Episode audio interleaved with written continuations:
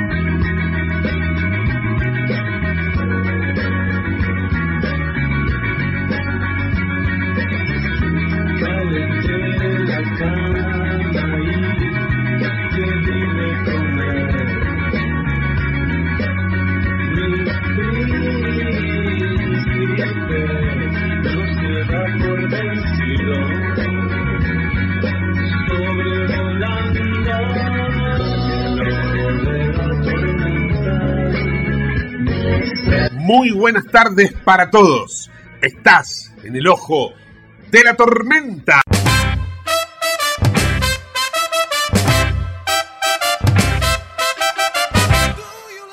Bueno, te cuento que hay muchísima información política para arrancar el programa del día de hoy. Y comenzamos con el acto del Frente de Todos que va a ser mañana, 25 de mayo, y que va a tener como principal oradora a Cristina Fernández de Kirchner. Se está deseando, esto es lo que están buscando, que mañana llueva para tener la foto épica de Cristina eh, de, debajo del agua, ¿no? De alguna manera. Va a ser un acto en el cual se van a anunciar los precandidatos presidenciales del Frente de Todos.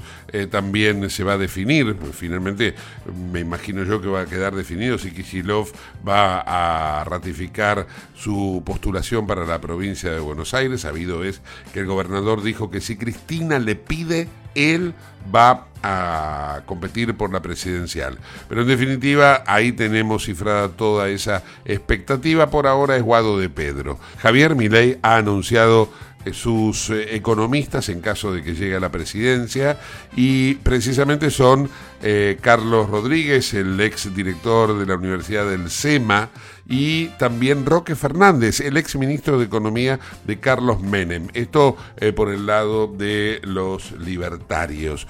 Por el lado Puntos por el Cambio, lo que se sabe por estas horas es que Patricia Bullrich no estuvo tan equivocada cuando dijo que el policía había obrado en legítima defensa al matar al motochorro que le había robado la moto precisamente en Moreno, porque el fiscal eh, que lleva el caso considera que el policía efectivamente actuó en legítima defensa.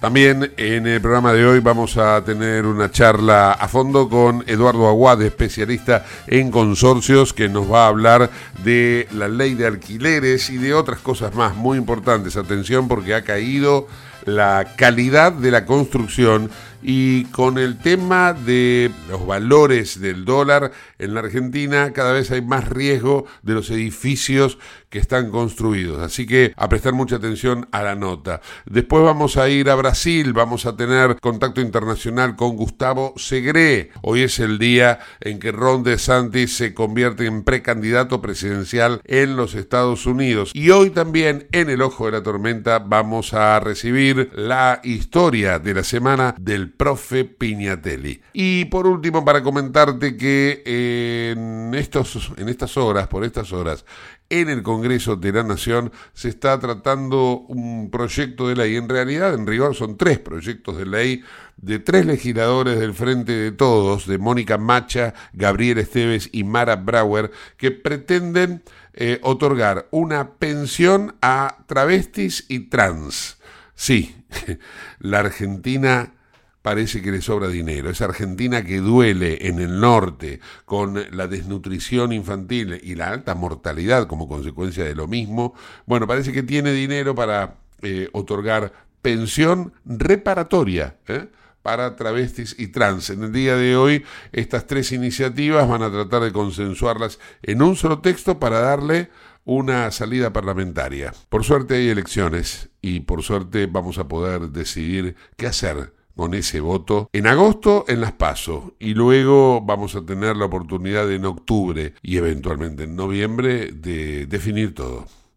Así comenzamos. El ojo de la tormenta del día de hoy. Comunícate al 11 59 65 2020. El WhatsApp de la T. La ley de alquileres está suspendida, está cajoneada. La verdad que no, sé qué eh, estado ponerle, pero se lo voy a preguntar al doctor Eduardo Aguad que es un especialista en temas de consorcios y además es el presidente de la Asociación de Propietarios Consorcistas de la República Argentina bajo la sigla APCRA. Eduardo, ¿cómo va? Muy bien, Gustavo, ¿cómo estás vos? Un gusto enorme saludarte y charlar con vos como siempre. Lo mismo digo, lo mismo digo. Eduardo, eh, ¿cómo definimos la ley de alquileres? ¿Está suspendida? ¿Está escondida? está en fuga, está prófuga. Contanos, un poco, ya que, ya que sos abogado, dame un, carácter técnico. Yo creo que está dormida, ahí la durmieron, la durmieron, porque viste que en marzo dijeron que en seis meses eh, iban a, o sea, durante seis meses la iban a suspender. Claro, por eso. Para ver qué es lo que van a hacer después de los seis meses. Eso fue en marzo. Los seis meses teóricamente se cumplen en septiembre. septiembre es el mes anterior a las elecciones. ¿Vos te crees que alguien se va a ocupar de la ley de alquileres? Después viene octubre. Elecciones. Si hay segunda vuelta, noviembre, elecciones. En diciembre asumen todos los cargos y todos aquellos que, que, se beneficien con, haber sido elegidos, ¿viste? Eh, diciembre. Enero y febrero, vacaciones. En marzo, el discurso del presidente abriendo las sesiones del Congreso. Así que durante el mes de marzo que se van a armar las comisiones, qué sé yo, olvídate. Como es medio lento la cosa, ahí van a tomarse marzo y abril. Así que hasta mayo del año que viene, esto va a seguir igual. ¿Y sabes qué es lo malo de todo esto, Gustavo? ¿Sabes qué es lo malo? Que cada noche hay más gente durmiendo en la calle. Mm. Cada noche hay más gente durmiendo en la calle. Y esto es lo, esto es lo desgraciado de la cuestión, porque son familias, y vos te das cuenta que son familias que son nuevas en la calle. mucha, de esa gente son familias nuevas. Y el Estado no hace nada para impedir eso, para palear eso. Tendría que hacer viviendas sociales para alquilar. Tendrían que, hacer viviendas para alquilar y no las hacen, no las hacen.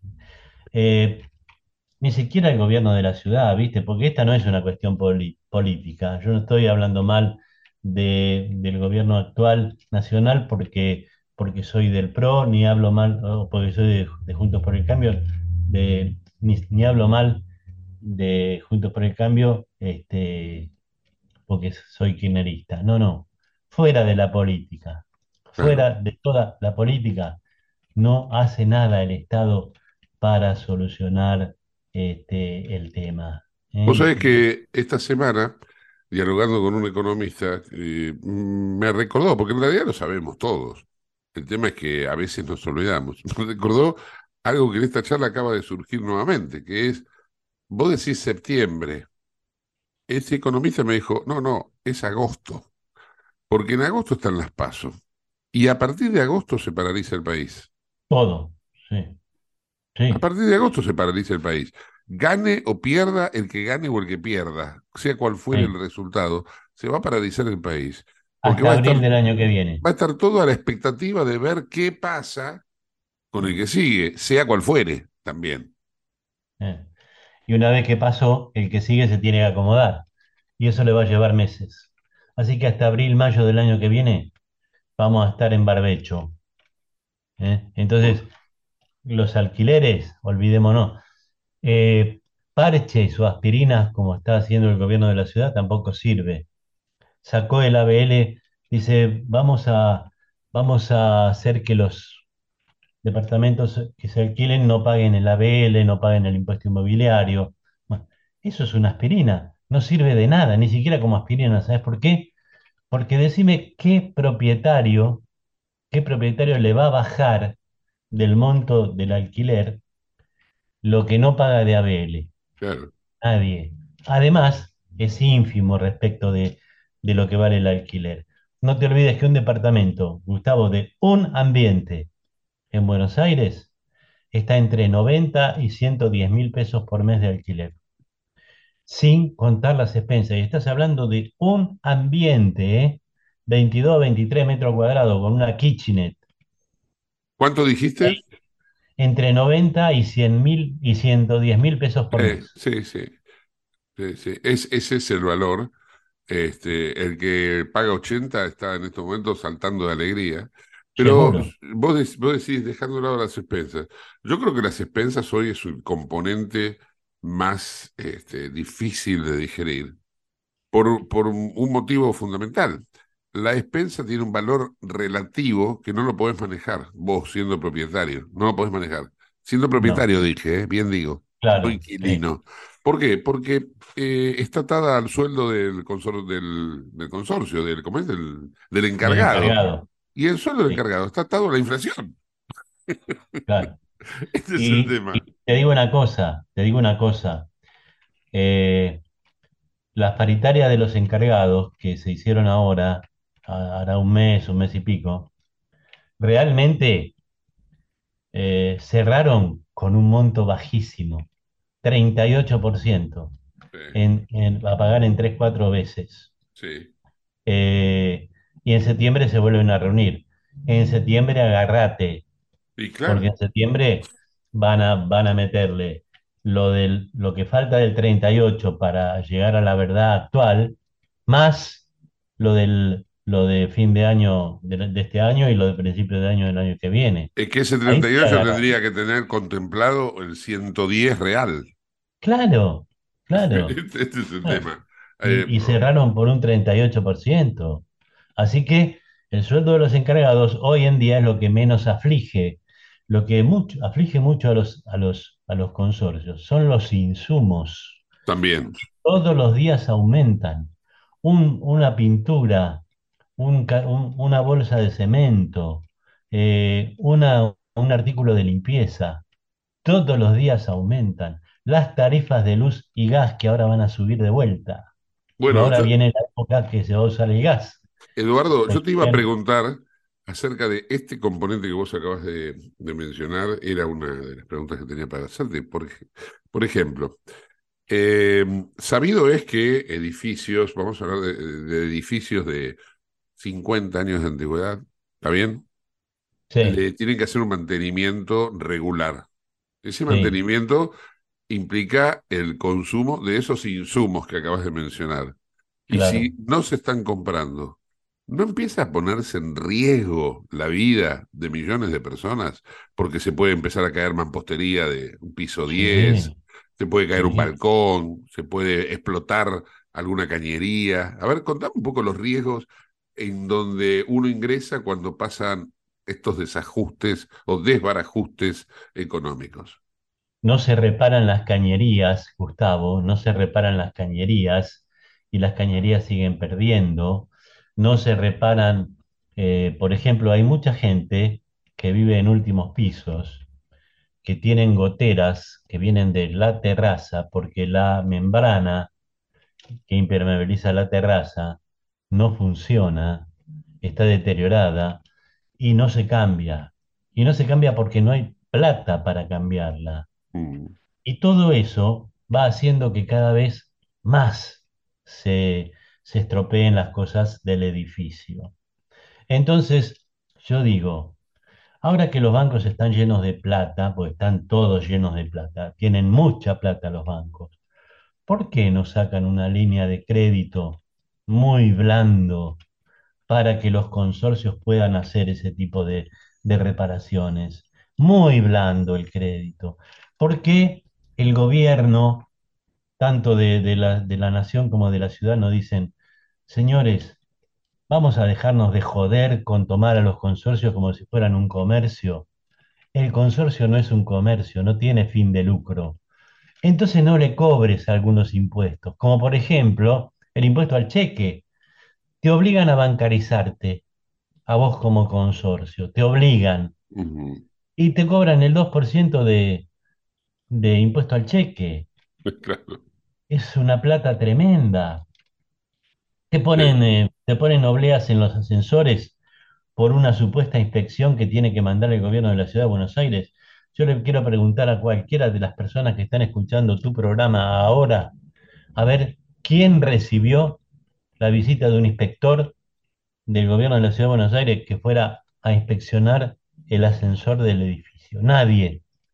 Y sin embargo, la tasa por cada ascensor que hay en Buenos Aires, mirá la- los miles de ascensores que hay, ¿eh? Cientos de miles, ¿eh? Por cada ascensor el gobierno cobra 5.300 pesos. Mami. Por cada ascensor. ¿No es, Claro, no es una claro. plata impresionante? No, ahí uno empieza a tomar dimensión de dónde sale el dinero para la campaña presidencial del jefe de gobierno. Pero bueno, eso, eso es harina de otro costal.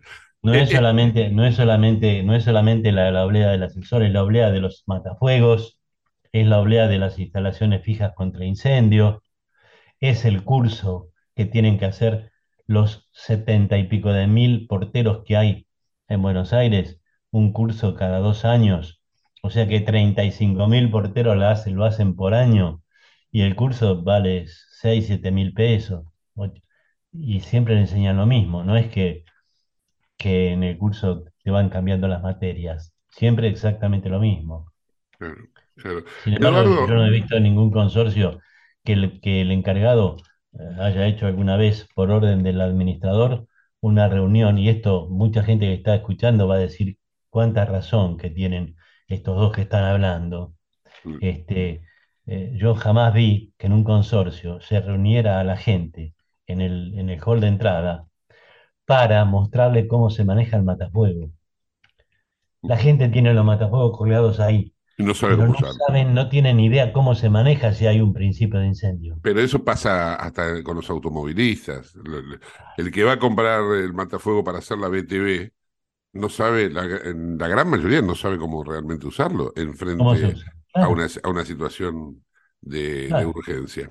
Eduardo, hablábamos recién de los edificios eh, antiguos. Yo te puse el ejemplo de ese edificio de 50 años. Pero también te quiero preguntar, teniendo en cuenta la distorsión entre lo nacional y lo importado, y sabido de que muchas veces lo nacional está, no quiero hablar mal de la industria nacional, sino simplemente que hay insumos importados que no son reemplazables por el nacional. Entonces, cae la calidad. Entonces pregunto, ¿se está construyendo? Ahora cambio, ¿eh? cambio, cambio el- la vivienda, es casa nueva, es departamento nuevo. ¿Se está construyendo en calidad o bajó la calidad de la construcción? ¿Tenés idea? bajó, bajó, bajó. Y te das cuenta, ¿sabes en qué, Gustavo? En una cosa tan sencilla. A ver. Cuando vos vas a visitar a un amigo o un pariente que vive en un departamento de los edificios nuevos, vos estás en el departamento de tu pariente, de tu amigo, eh, y escuchás lo que hablan en otro departamento. Porque las paredes son finitas, están hechas con materiales que no, que no frenan el avance de los, del sonido. En esa pavada te das cuenta cuáles son los materiales que están usando para abaratar el costo de la construcción. Ojo, abaratan el costo de la construcción, no abaratan el precio de venta. No, por eso. Sí, sí. ¿Viste? O sea, ellos no achican el margen de ganancia, como, los- No, como los bancos. Cuando vos, cuando vos hablabas de los bancos, yo te hubiera dicho, eh, no te quise interrumpir, vos decís, ¿por qué no prestan? Porque si en realidad ellos están pagando el 97, 98 que impuso el central, no te van a prestar a, me- a menos de eso. Olvídate. claro, claro. No, Ese es no, el, supuesto. ese es el tema. Pero es preocupante lo que, lo que estamos analizando sobre el tema de, de las viviendas. Va a haber que, que empezar a caminar mirando para arriba, me parece, ¿no? Lo que pasa es que vi- la vivienda de la gente, Gustavo, están jugando con la vivienda de la gente. El que quiere alquilar no encuentra una vivienda para alquilar. El que vive porque es propietario está asfixiado por el costo tremendo de la expensa. Y no te olvides que hay jubilados que viven en departamentos, hay empleados que ganan la mínima que viven en departamentos. Y hoy no vas a encontrar una expensa más barata de 15 a 20 mil pesos. 20 y pico de mil pesos un departamento de un ambiente. Pero sí, no, no, pero es mucho más. entonces, entonces, de eso despensa nomás. Entonces, se juega con la, con la vivienda de la gente, con el techo de la gente. Basta de eso, basta. que se sienten a pensar los genios, hablo de legisladores de la Ciudad de Buenos Aires, hablo de diputados de la Nación, senadores de la Nación, hablo de funcionarios en general, que se sienten a pensar en qué pueden abaratarle la expensa a la gente y a los administradores de consorcio, a los malos, a los malos, les digo, porque hay buenos y malos, a los malos, dejen de chorear, ¿eh? porque no está la época para, para chorear, la gente no tiene plata, así que no le choreen a la gente. Y vuelvo a repetir, esto va para los malos administradores, no para los buenos, porque si no después se enojan los buenos conmigo. Seguro, seguro. Entonces, sí, habla. Eh, no, quería aprovechar para preguntarte, tal vez una, un, insert de otra entrevista sería esto, ¿no? Porque creo que el tema da para mucho más. Pero me gustaría que me des esta visión, esta aproximación tuya al eh, tema que en algunos países lo consideran poco menos que epidemia. Y acá en la Argentina creo que todavía no, no se lo ha analizado a fondo, que es eh, el efecto Airbnb, ¿no? Contame un poco qué, qué sensaciones te da saber de este tipo de alquileres temporarios, el efecto turístico, es bueno, es malo. En España, por ejemplo, lo consideran plaga. Entonces, me gustaría que vos me digas tu, digamos, tu impresión. Acá se está transformando en una plaga, sí, pero, pero una plaga trucha, porque están, eh, en lugar de hacer contratos, en lugar de hacer contratos eh, largos, mm. Basando, basándose en el Código Civil y Comercial de la Nación, hacen contratos turísticos para que cada tres meses se pueda renovar y subir el precio.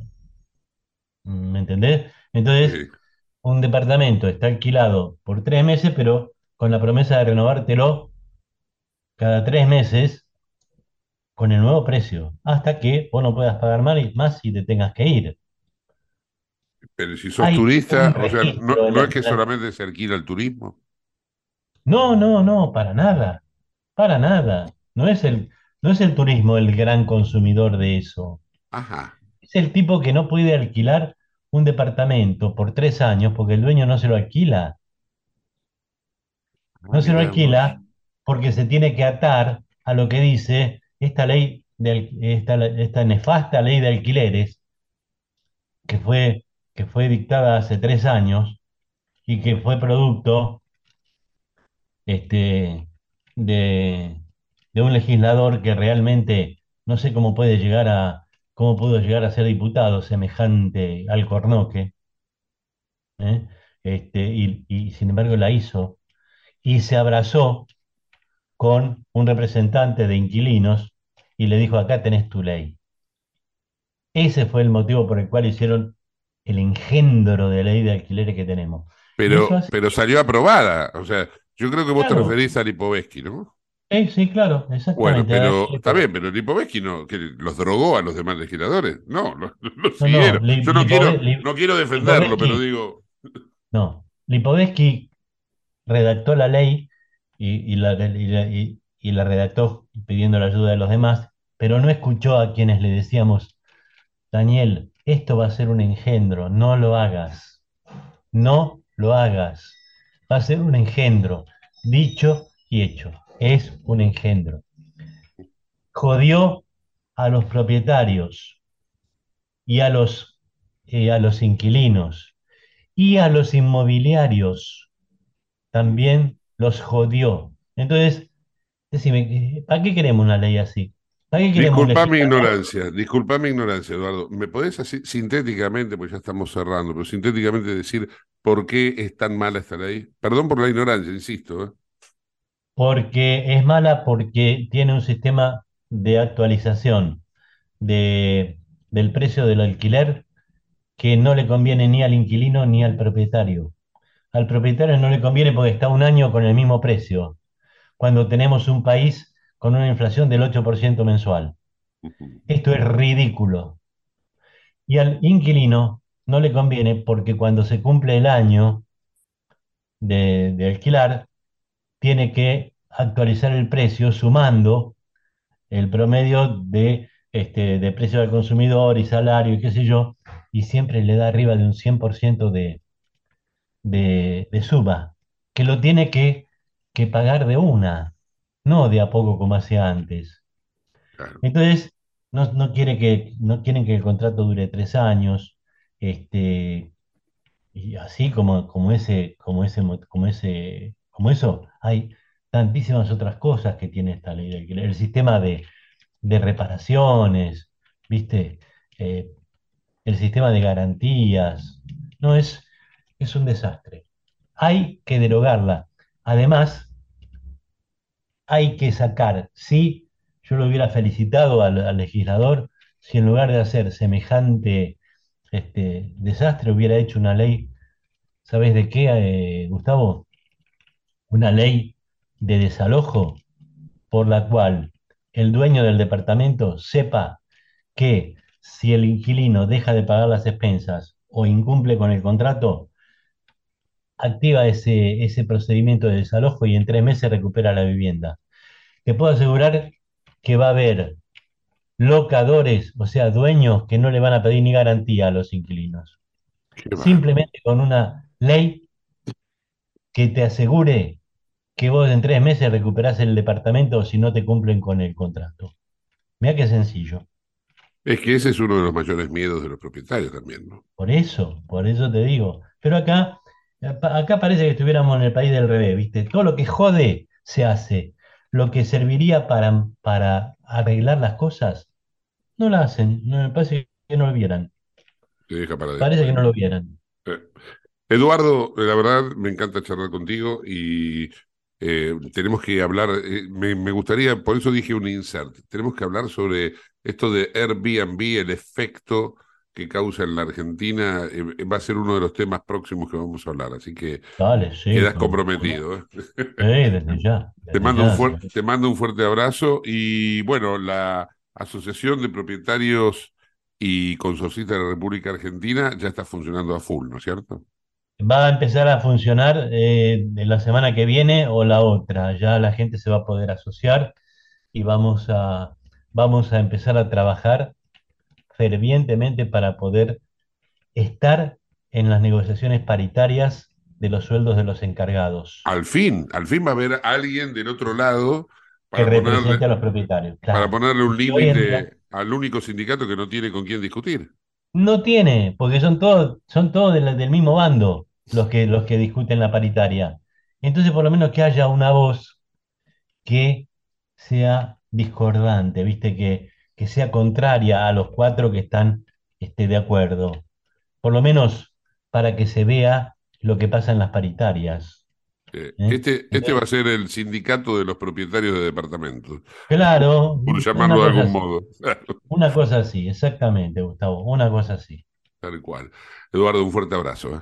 Igualmente a vos y gracias por, por la charla. Chau, hasta luego. El doctor Eduardo Aguad en el ojo de la tormenta. Auspicia este programa Autopiezas Pana. Más de 30.000 productos en stock y más de 30 años brindando seguridad para tu vehículo. No te olvides de visitarlos en la web pana.com.ar o llamarlos al 42504220. Autopiezas Pana, tu socio estratégico. Dirección Avenida La Plata 1933, Quilmes Oeste. No te vayas del ojo de la tormenta porque ahora hacemos una pausa. En el próximo bloque Comunicación interestelar con el profe Piñatelli y una historia que ni te cuento lo que es. Y también vamos a hablar con Gustavo Segre con toda la información desde Brasil. Pausa, ya volvemos. Comunicate con nosotros al 11 59 65 20 20, el WhatsApp de Late. Urgente. La Subsecretaría de Atención Primaria y Salud de Merlo informa, todo paciente adulto con síntomas o sospecha de dengue debe concurrir a la guardia del Hospital Eva Perón, ingresar por la calle Pasteur, acercarse al mostrador, anunciarse y de ahí se lo derivará al consultorio correspondiente. Los síntomas del dengue son fiebre acompañada de dolor detrás de los ojos, de cabeza, muscular y de articulaciones náuseas y vómitos, malestar intenso general, aparición de manchas en la piel, picazón y o sangrado de nariz y encías. Entre todos podemos combatir al dengue. Gobierno del pueblo de Merlo, Intendencia Menéndez.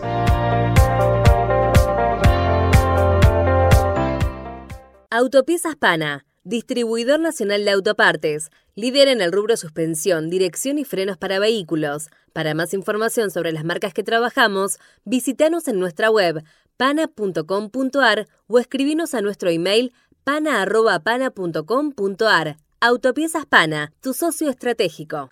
28. 34. 58. 73. No importa si tenés 18 o 70 años, vos también podés terminar la secundaria de forma virtual y desde cualquier lugar del país. Con educación hay futuro. Conoce más en buenosaires.gov.ar barra Terminal la Secundaria. Buenos Aires Ciudad. Te invitamos a conocer La Pampa, porque creemos en una nueva forma de viajar a un ambiente ideal para estos tiempos. Aire puro, bosques y fauna nativa, gastronomía gourmet, vinos patagónicos, pueblos con historias emocionantes. En La Pampa, seguro te relajás, seguro te emocionás, seguro disfrutás. Viaja seguro, viaja a La Pampa, portal de la Patagonia. En Lanús, nuestros vecinos cuentan con el nuevo programa de telemedicina pediátrica para chicos de hasta 16 años. Si sos vecino de Lanús, solo tenés que empadronarte, registrate en la app y acceder a tu consulta médica. Así de fácil. Informate en lanús.gov.ar barra telemedicina. Lanús nos une. ¿Sabías que todos los accidentes por inhalación de monóxido de carbono son evitables? Chequea que la llama de tus artefactos sea siempre azul. No olvides ventilar los ambientes de tu hogar todos los días, verificando que las rejillas cuenten con salida al exterior y las ventilaciones no estén tapadas ni sucias. Y controla las instalaciones internas con un gasista matriculado. Con estos consejos, proteges a tu familia. Metrogas, damos calor. ¿Qué es lo que hace a San Isidro distinto? ¿Será que vivimos haciendo obras que nos hacen vivir mejor, como la nueva senda del hipódromo? ¿Será porque seguimos haciendo megaconstrucciones? Sí, porque seguir mirando hacia adelante hace todo distinto. San Isidro, municipio. CRIBE, Centro de Rehabilitación Integral Belepoc. Atención dedicada ante las principales enfermedades crónicas e invalidez del sistema nervioso. www.cribe.com.ar. Independencia 5182, Villa Ballester. Teléfonos 4768-6774 o 4767-6296. Merlo crece en obras. La Secretaría de Obras y Servicios Públicos de Merlo avanza con el plan de renovación de la red vial. Estos trabajos mejoran la transitabilidad de las calles, la seguridad y la calidad de vida de nuestros vecinos. Ya finalizaron trabajos de pavimentación en la calle Junín entre Cervantes y Ruta 40 en Merlo Centro. Se encuentran en ejecución en Irigoyen entre Garay y Cámpora en Merlo Norte y continúan nuevas obras en el distrito. Merlo crece en obras. Intendencia Menéndez. ¿Tenés Galicia? Tenés que saber algo. ¿Tenés alguna duda? Tenés alguien que te escucha y te da atención 24/7. ¿Tenés ganas de hacer algo? Tenés muchos beneficios en lo que más te gusta. Tenés ganas de no hacer nada. Tenés una app para hacer todo desde el celular sin moverte del sillón de tu casa. Tenés, todo para vivir un día a día mejor. Tenés Galicia. Tenés Galicia.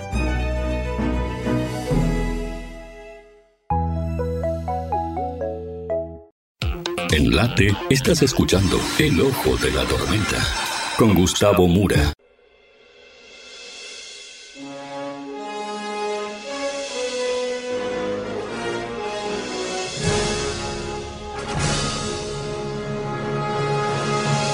Profesor Adrián Piñatelli, muy buenas tardes, ¿cómo estamos?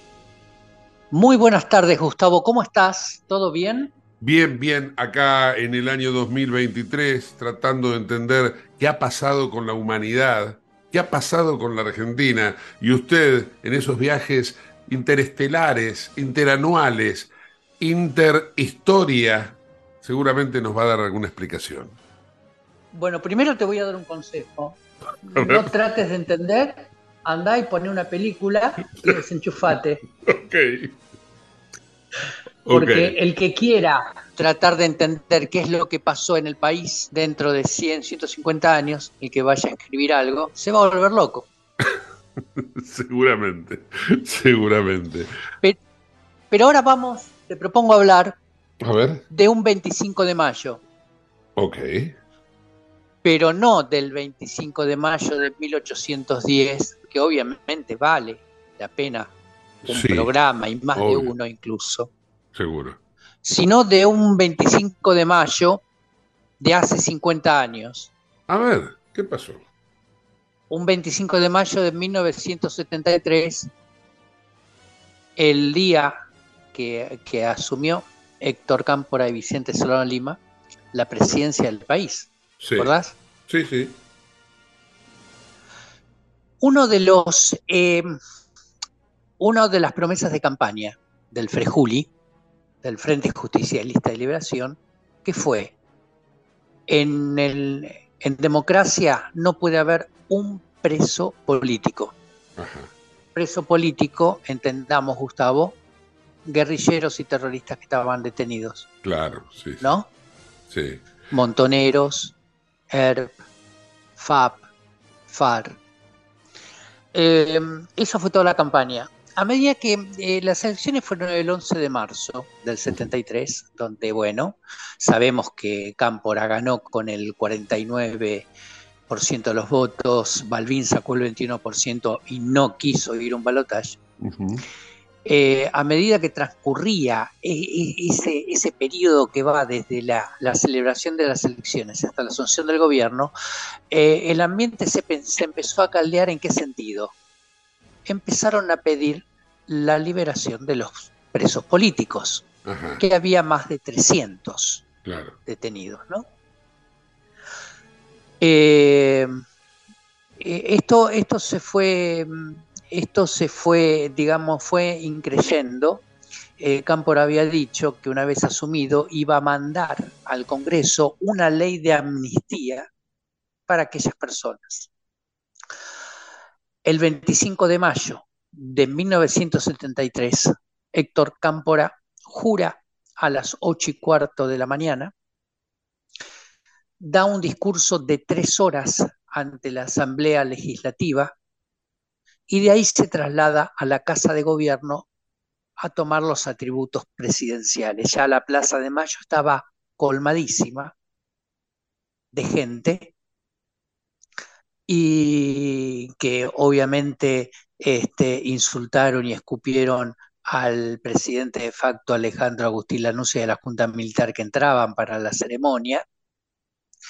Eh, hubo incidentes, hubo heridos de bala, y toda esa gente que estuvo en la Plaza de Mayo esa mañana, después ¿qué hizo? Marchó hacia la cárcel de Villa Devoto. 25 de mayo a la tarde, ya había más de 20.000 personas en el barrio de Villa Devoto, cuyos aledaños estaban controlados por la gente del ERP. Eh, ahí eh, estaban los familiares de los detenidos, estaban eh, políticos, había diputados, había militantes y toda la gente enfervorizada afuera pidiendo la liberación de los presos ya. Eh, de, las, de las ventanas del penal habían colgado muchas banderas, hasta los presos comunes, hasta los presos comunes habían colgado la bandera, presos comunes junto a, los, junto a montoneros, junto a guerrilleros, empezaron a quemar colchones, empezaron a quemar sábanas, empezaron a quemar ropa. Eh, más de la mitad de la, de la cárcel estaba en poder de los guerrilleros cuyas celdas estaban abiertas. se habían apoderado del penal. Y claro, le, uno de los, de los que de los emisarios del gobierno de los del partido de justicialista que fueron a Villa Devoto, entre ellos Juan Manuel Aval Medina, eh, vio que la situación estaba incontrolable. Habla con Perón. Perón estaba en Madrid. Claro. Habla con Perón y Perón le dice, libere a los presos y que quede en claro que los que, los que liberamos a los presos somos los peronistas. No le deje nada a la izquierda. Aval Medina va, hay el caos es total. No había lista de presos para liberar. No había, no había nada. No había ley. abrimos la puerta y que salga el que salga. Así es. Ah. Entonces, a las nueve de la noche, a Valmedina no le quedó más remedio que megáfono en mano de la terraza del penal, quiso, em, quiso armar un discurso que no, y le medio le susurraron al oído que la corte que anuncie ya, y dijo que esa misma noche los presos políticos serían liberados. Eh, eh, una, multitud lo ovacionó. Eh, no había lista.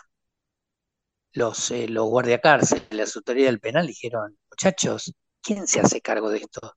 Entonces había siete diputados justicialistas, ellos hicieron cargo, firmaron un acta que ellos mismos redactaron, haciéndose cargo de todo, y los primeros que salieron fueron los militantes del ERP.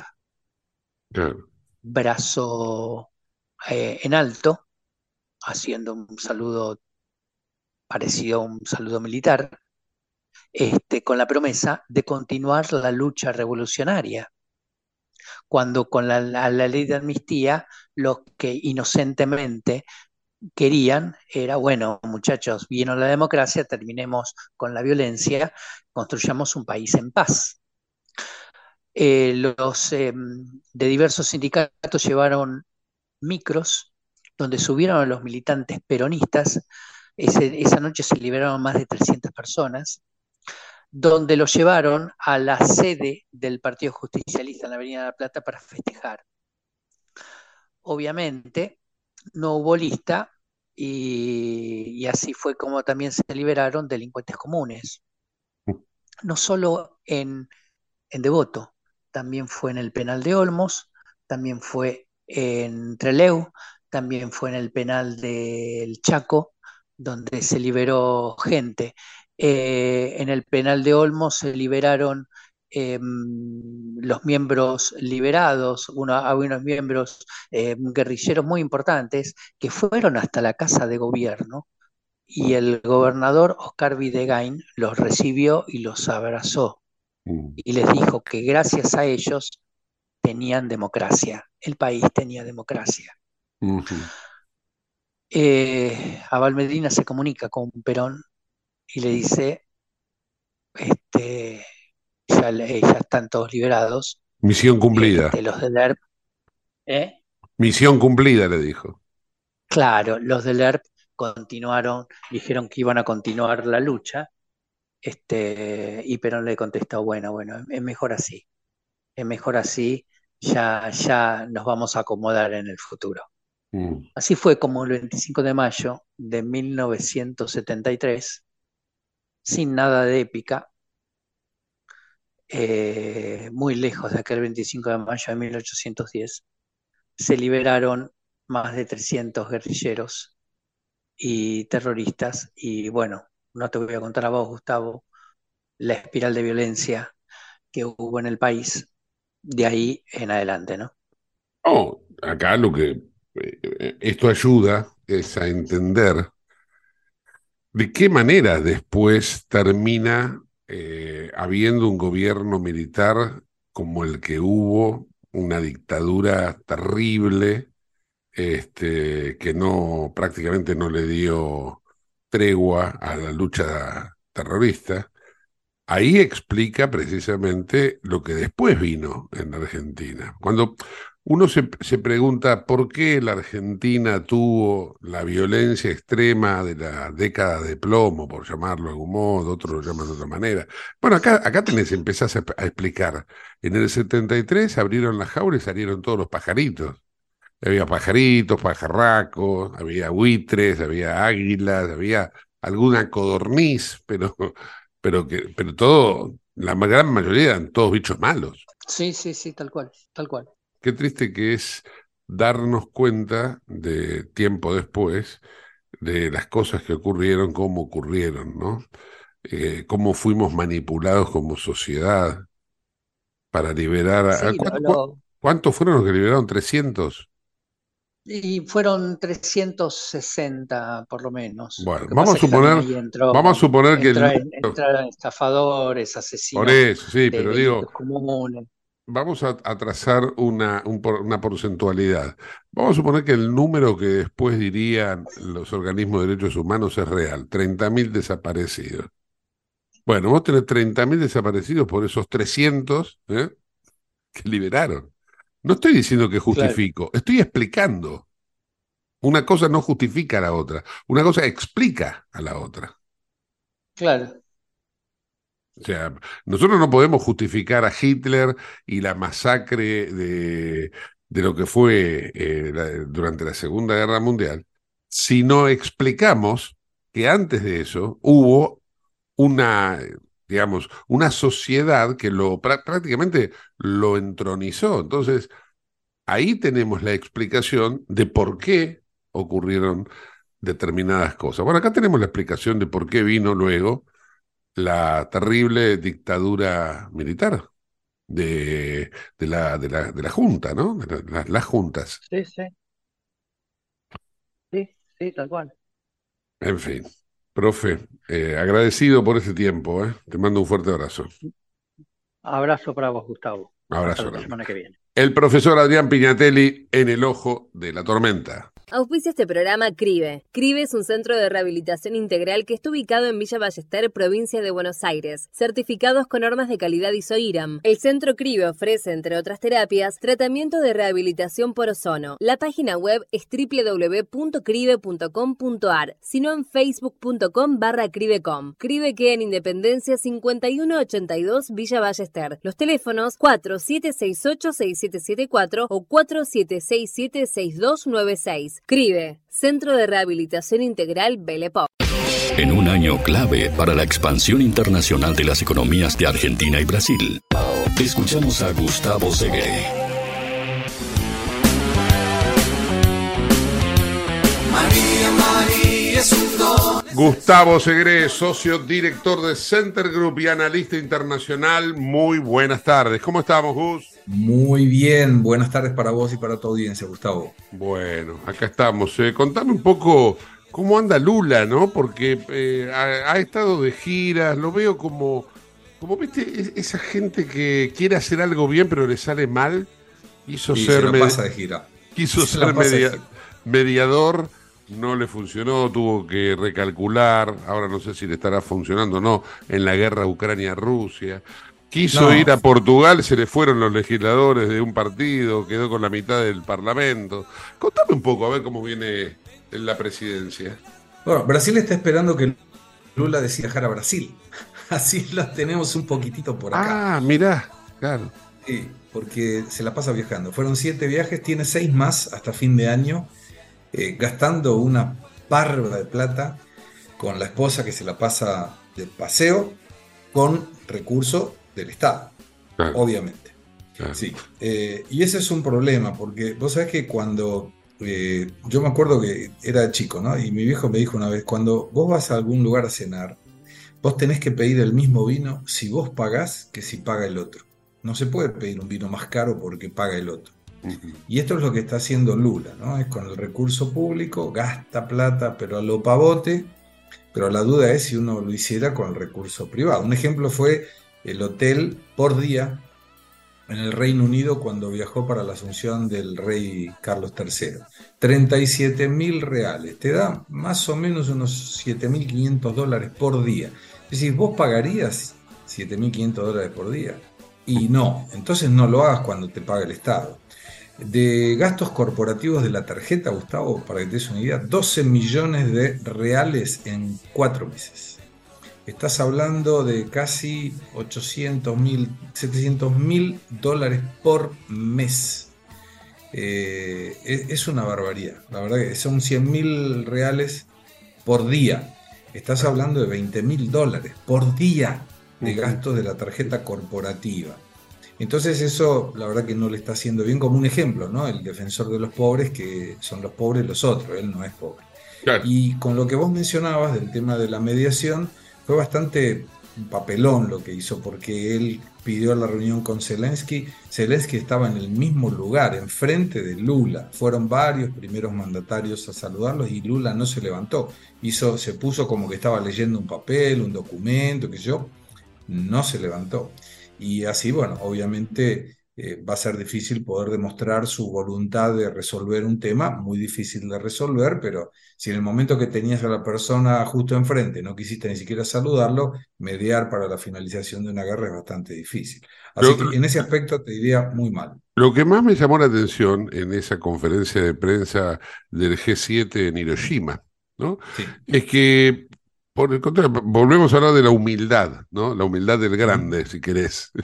Este, A Lula lo invitaron, Lula no forma parte del G7, está invitado eh, a participar de una mesa. Lula está pretendiendo ser el este, moderador o, o garante de un acuerdo de paz. Resulta que tenés ahí a uno de los protagonistas y no le pedís una entrevista. Al propio Zelensky le preguntaron y él dijo, yo estaba acá, a mí nadie me pidió una reunión, si no me hubiera reunido, porque le preguntaron directamente de Brasil. Y él dijo, yo estaba acá, a, mí, a mí Brasil no me pidió reunión. Él mencionó como que se había pedido, que el Zelensky se había atrasado. Hay una confusión ahí diplomática. Pero fíjate que no fue lo único. Habló mal de, de Biden eh, porque había sido en Hiroshima donde Estados Unidos tiró la bomba atómica. Eh, es muy confuso, la verdad que es muy confuso. Pero sobre todo considerando que aquí en Brasil tienen muchas dificultades para aprobar las cosas en el Congreso. Hay un tema que en este momento está en la pauta, ayer fue aprobado en general, ahora tienen que discutirse los temas en particular, que es el nuevo arcabouzo, le dicen acá, la nueva estructura fiscal. Brasil tenía un techo de gastos que obligaba al Estado, al gobierno, a gastar lo mismo que el presupuesto del año anterior, más la inflación del año anterior. Y el objetivo del gobierno de Lula es gastar y gastar y gastar y gastar, con lo cual están eh, dependiendo y restringiendo el gasto vinculado a la recaudación. Cuando vos tenés un gasto vinculado a la recaudación, ¿qué se supone que va a haber? Aumento de recaudación por aumento de carga tributaria. Y eso es lo que se está negociando en este momento. Pero lo más complicado no está ahí. Tiene que ver con dos noticias. La primera con censura. Empezaron a censurar a los humoristas. Hay un humorista que se llama Leo Lins que le pusieron directamente sobre qué temas no puede hacer chistes.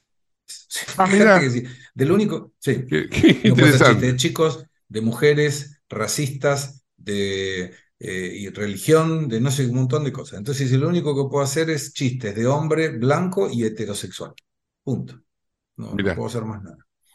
Eh, lo prohibieron de salir más de 10 días eh, fuera de la ciudad de San O sea, complicado, te digo, complicado.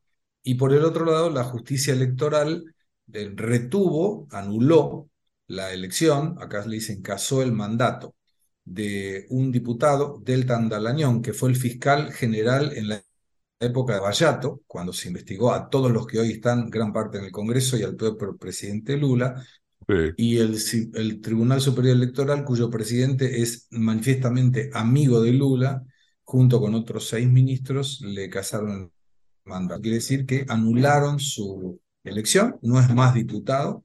Él puede apelar sin el cargo de diputado a la Corte Suprema de Justicia y a partir de ahí, bueno, se verá. Pero se supone que no será el último.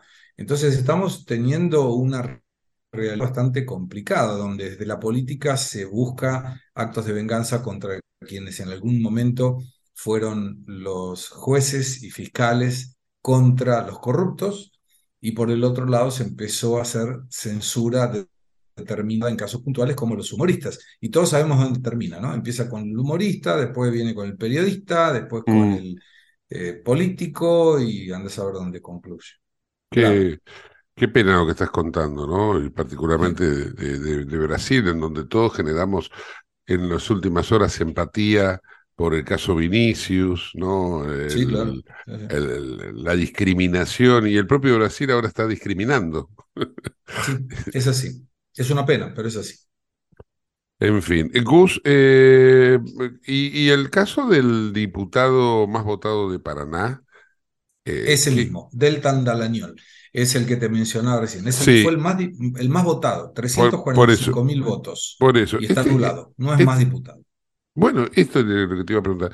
¿Que eh, no puede recurrir? ¿No hay forma de, de modificar esta situación? ¿Queda ahí? Eh, puede, pero tiene que ir a la Corte Suprema de Justicia, donde de los 11 ministros, tres ya integran el Tribunal Superior Electoral que le dio el- la casación del mandato. O sea, me parece muy difícil revertir esa, esa situación. No es imposible, pero es muy difícil. Hay que ver, pero me parece muy difícil. Qué bárbaro, qué bárbaro. Sí, sí. En fin, Gus, ¿algo más que contarme? ¿Cómo está la economía, Brasil? Eh, el, el tema económico, la paridad, la balanza con Argentina. Bien, bien, eh, superávit comercial a favor de Brasil, prácticamente 2 mil millones de dólares, incluyendo el mes de mayo. Eh, hasta abril eran 1.774 millones favorables a Brasil, con un dólar tranquilo, 4 reales con 95 centavos, mucha oferta de dólares. La bolsa en este momento está en 110 mil puntos, es más o menos el va- valor en la asunción de Lula da Silva, y con una expectativa de esta situación de empiezan a aparecer las sombras de impuestos nuevos, que es característico de gobiernos de izquierda, pero que muchas de las personas que votaron gobierno en la presunción de que iba a ser algo diferente, se están dando cuenta que es más de lo mismo. Eh, está perdiendo apoyo, en el Congreso se le hace muy difícil aprobar las cosas, pero la estructura económica, los indicadores económicos de Brasil son muy sólidos y no, no es tan fácil Claro, deteriorarlos. claro, claro. La última, eh, Bolsonaro, dame un, una, un perfil de cómo está, qué está haciendo. Está tranquilo, está respondiendo a algunos procesos en su contra, haciendo declaraciones en la Policía Federal cuando es accionado, y hoy sigue siendo, te diría, la figura más importante de la oposición al gobierno de Lula, a pesar de que no ocupa ningún tipo de cargo. Gus, agradecido por este tiempo, te mando un fuerte abrazo. Siempre a las órdenes, un abrazo grande. Que Gustavo Segre, en el ojo de la tormenta. Te invitamos a conocer La Pampa, porque creemos en una nueva forma de viajar a un ambiente ideal para estos tiempos. Aire puro, bosques y fauna nativa, gastronomía gourmet, vinos patagónicos, pueblos con historias emocionantes. En La Pampa, seguro te relajás, seguro te emocionás, seguro disfrutás. Viaja seguro, viaja a La Pampa, portal de la Patagonia. Bueno amigos, gracias por habernos acompañado en el día de hoy, en esta nueva edición, en este nuevo episodio de El Ojo de la Tormenta. Nos reencontramos mañana jueves, como siempre, a las 6 de la tarde. Chau, hasta mañana.